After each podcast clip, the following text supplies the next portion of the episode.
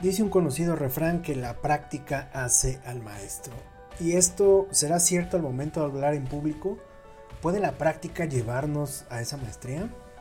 Hola, ¿qué tal? Soy Omar R. Contreras, comunicador, consultor y media trainer. Hoy vamos a revisar la regla de las 10.000 horas de práctica deliberada. ¿Te interesa? Acompáñanos.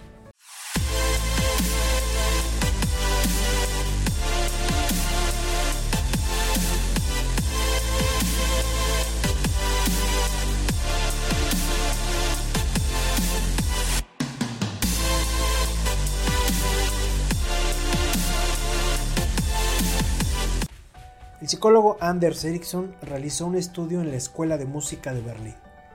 En ese estudio se dividió a los alumnos en tres grandes grupos. El primer grupo estaba conformado por las superestrellas, que eran los jóvenes con posibilidades reales de consolidarse como artistas de talla internacional dentro del ámbito de la música clásica.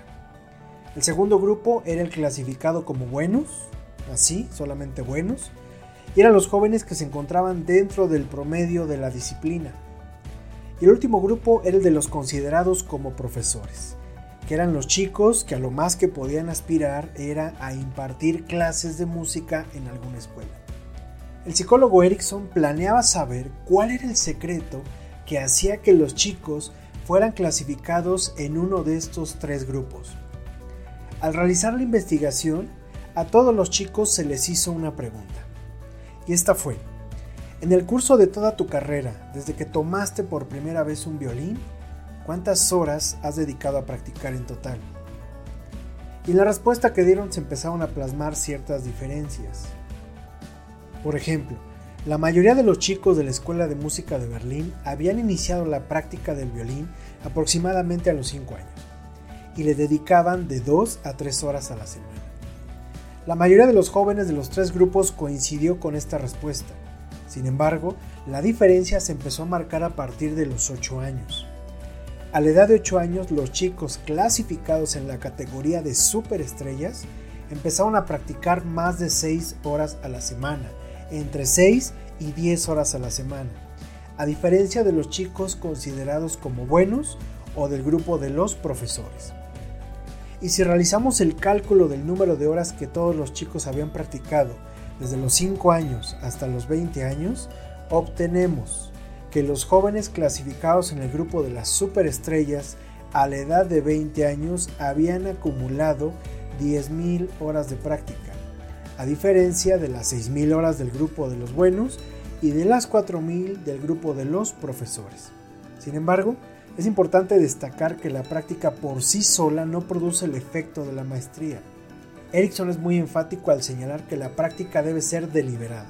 ¿Qué significa esto? Que conforme vamos practicando y vamos notando nuestros errores, los vamos corrigiendo. Práctica, error, corrección. Y se repite el ciclo. Práctica, error y corrección. Y así es como se crea la regla de las 10.000 horas de práctica deliberada. No solamente es practicar por practicar, la práctica deliberada te lleva forzosamente a mejorar, a pulir tus habilidades en cierta área. ¿Qué quiere decir todo esto? Que las horas de práctica que estos chicos le dedicaban a tocar al violín es directamente proporcional al grado de maestría en cuanto a la ejecución de este instrumento. Es decir, a mayor número de horas de práctica deliberada, mayor será la maestría con la que ejecuten el instrumento. Cabe destacar que este tipo de reglas solo aplica para actividades sensomotoras. Por ejemplo, el deporte, la danza, la música, el teatro y principalmente hablar en público.